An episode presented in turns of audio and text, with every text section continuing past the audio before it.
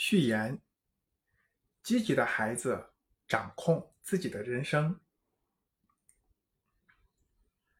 二零一九年秋天的一个深夜，我突然接到北京某所大学心理中心的一位老师的电话。电话里，这位老师焦急万分。他告诉我，就在不久前，有一个学生企图自杀，幸亏被同学及时发现并制止。人虽然没有事，但这件事实在是把大家吓到了。班主任在学生的笔记本上发现了我的名字和电话号码，所以决定联系我。看我能不能为这个学生提供一些帮助。挂掉电话，我马上赶去见这个学生。他告诉我，他知道我是清华大学心理学系主任，也知道我从事积极心理学的教学和研究。虽然不认识我，也没有上过我的课，但觉得积极心理学也许能帮助他解决自己的问题。我问他到底出了什么问题，要走到自杀这一步？这个孩子告诉我，他一直想做一个好孩子，听妈妈的话，努力学习。现在终于考上了重点大学，可是他并不喜欢妈妈让他学的专业，他一直想学习哲学或者心理学，但周围的人都觉得。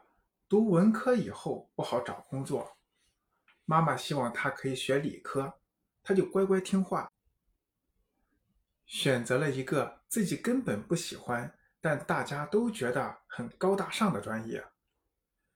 然而在学习过程中，他越学越苦闷，越来越失望，最后他实在是熬不下去了，再也不想做自己不喜欢的事了。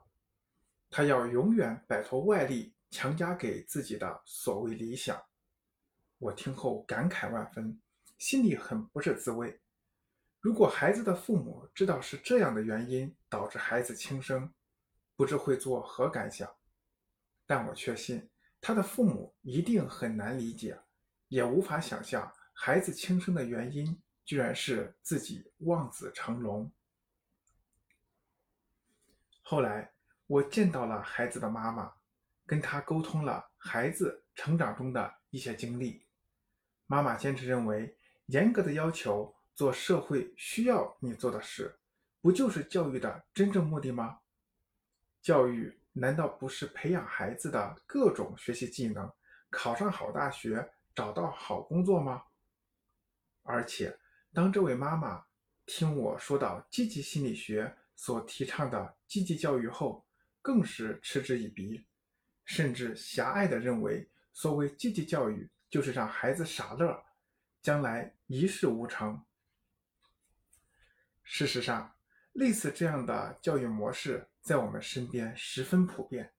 有多少孩子做的都是父母让他们做的事，学的是父母看好的专业，几乎所有努力都是为了取悦他人，甚至在社会上。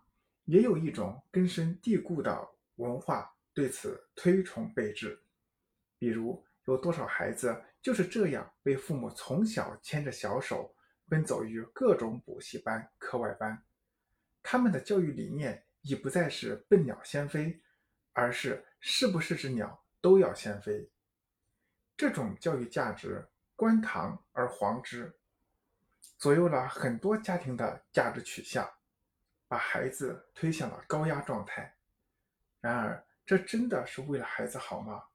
或者说，这样的教育方式真的是孩子需要的吗？这种方式教育出来的孩子，真的是我们希望培养的吗？